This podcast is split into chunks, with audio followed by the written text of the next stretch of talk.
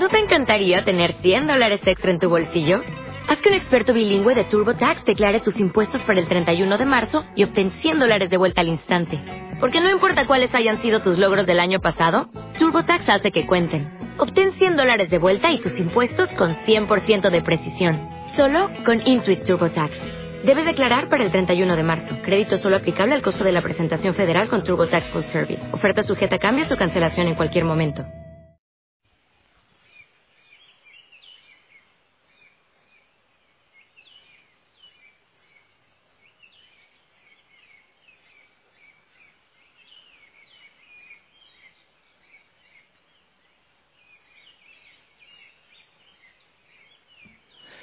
Mi linda familia Osana, muy buen día, feliz amanecer.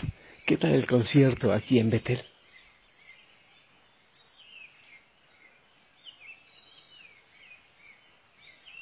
Cuando llega la luz, cuando empieza a llegar la luz, o cuando se anuncia que llegará la luz, hay concierto, hay alegría. Así como cuando a nuestro corazón llega el Señor, también hay alegría, hay fiesta, hay gozo. Familia, espero que estés amaneciendo muy bien o que hayas amanecido muy bien. Siempre de la mano con el Señor, siempre. Y que estés viviendo bien el retiro de discernimiento mal, Ojo, pilas con los compromisos que hay que hacer cada día para poder avanzar. Claro que sí, el Señor, el único que puede darnos la felicidad. Pilas. Y que venga el Espíritu Santo Sí, que venga en este todavía inicio de cuaresma, que nos ayude a transformar nuestra vida, a volver al Señor, a mirarnos hacia nosotros mismos y a mirar al Señor y decir, wow, sí, hemos fallado. Por eso tantas veces lloramos, por eso tantas veces sufrimos. Familia linda, yo quiero compartirte la palabra del Señor. A ver qué es lo que el Señor tiene para nosotros en este eh, día sábado. Dice así. En aquel tiempo vio Jesús a un publicano llamado Leví sentado en su despacho de recaudador de impuestos y le dijo, sígueme. Él, dejándolo todo, se levantó y lo siguió. Leví ofreció en su casa un gran banquete en honor de Jesús y estaban a la mesa con ellos un gran número de publicanos y otras personas. Los fariseos y los escribas criticaban por eso a los discípulos, diciéndoles, ¿por qué comen y beben con publicanos y pecadores? Jesús les respondió, no son los sanos los que necesitan al médico, sino los enfermos. No he venido a llamar a los justos, sino a los pecadores, para que se conviertan. Palabra del Señor. Familia, quisiera quedarme así como contemplando, ni siquiera pensando mucho, sino contemplando el sígueme, esa expresión sígueme de Jesús, a Leví, a Mateo, pero, pero también a ti y a mí. Es un sígueme que, que nos lleva a tomar una decisión radical.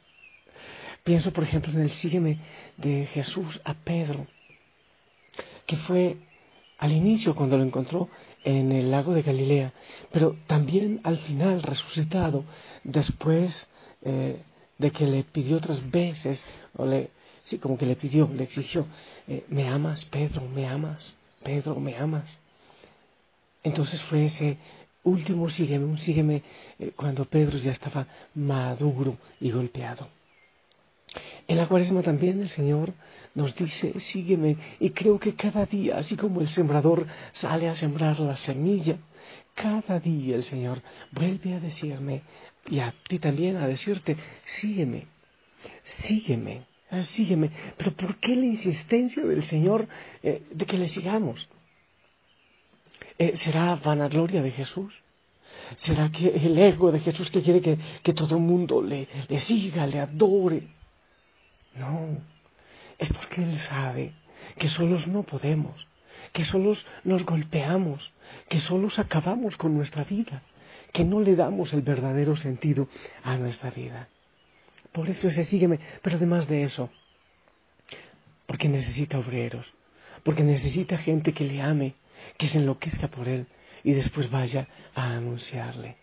Por eso, ese insistente, sígueme del Señor.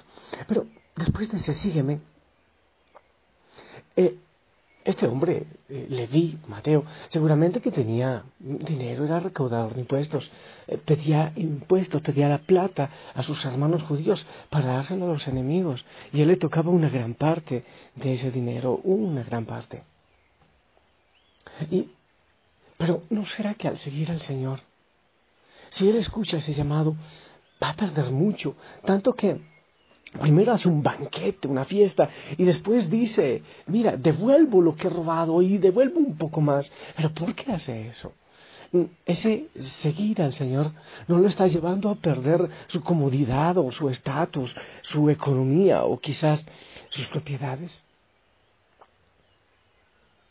¿Te acuerdas tú de la parábola de la, de la perla escondida? Aquel negociante de perlas preciosas que encontró en un campo una perla gigante de gran valor, fue y vendió todo para poder comprar ese campo con esa perla. El Señor es el mayor tesoro, es la gran perla. Quien lo encuentra ya no puede negociarlo, ya no puede venderlo. Quien lo encuentra quiere dejarlo todo, así como le di, por eso hizo fiesta, por eso empezó a devolverlo todo.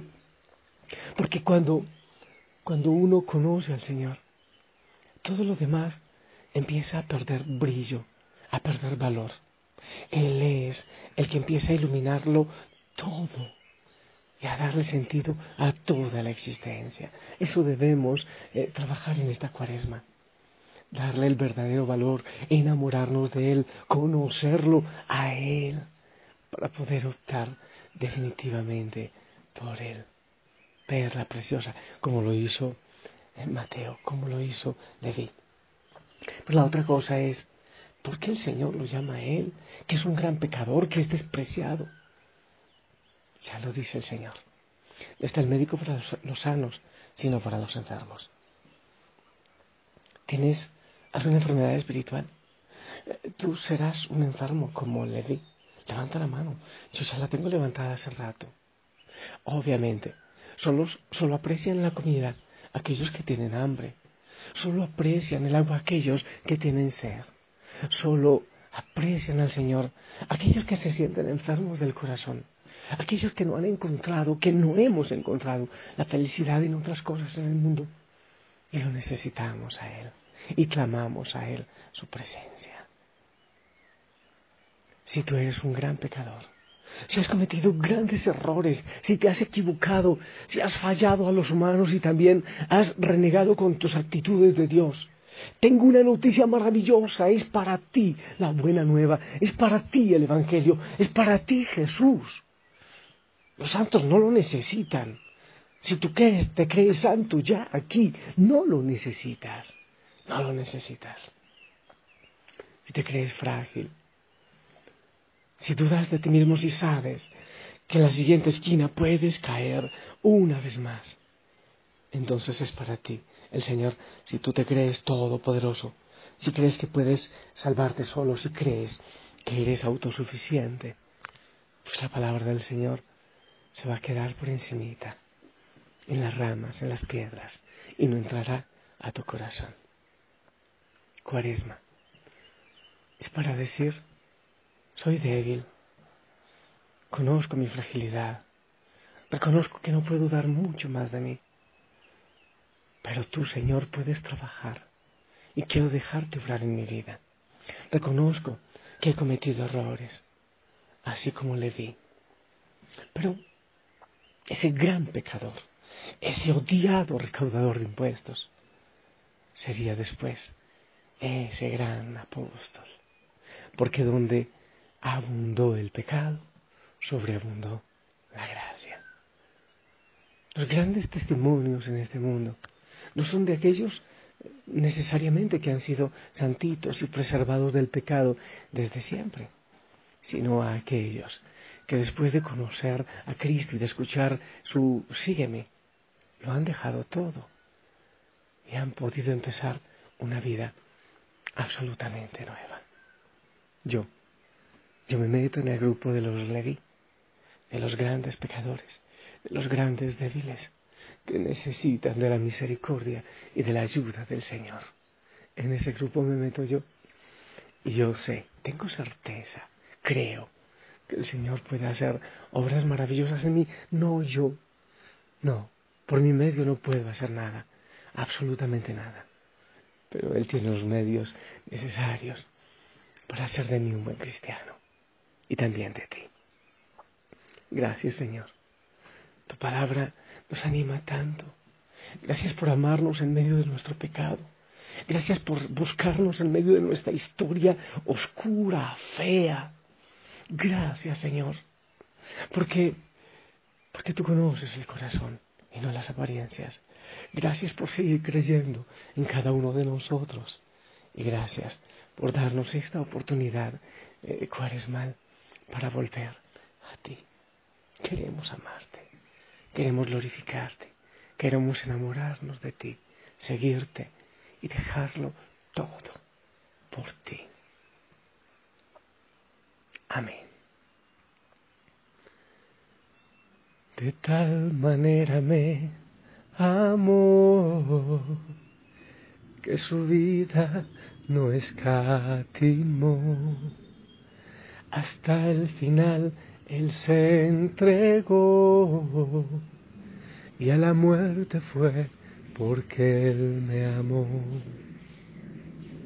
De tal manera me amó que no hay forma en que podré pagar el precio de su grande amor. Pero toda mi alma quiero dar por su amor yo viviré. De su amor yo cantaré. Con mi Jesús caminaré. Porque Él me amó a mí. Por su amor yo viviré de su amor yo cantaré. Con mi Jesús caminaré, porque Él murió por mí, le seguiré. Familia linda, y yo te bendigo para que vivas este proceso de conversión, pero fielmente y que el Señor te abrace, así en tu miseria, como el hijo pródigo.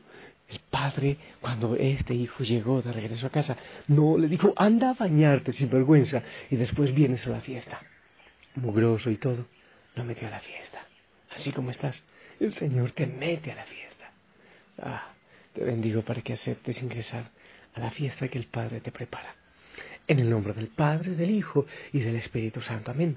Esperamos tu bendición.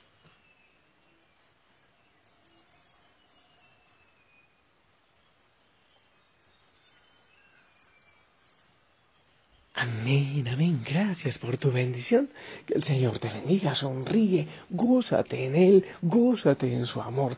Ah, la Madre María, hoy no te olvides, una rosita para ella, un Dios te salve, una rosita para coronar a la Madre y que ella también interceda por ti. Si el Señor lo permite, nos escuchamos esta noche para continuar con nuestro proceso. Pilas. Ahí nos encontramos espiritualmente y oramos por ti. Abrazos a todos en casa, bendiciones y mucha ternura. Hasta pronto.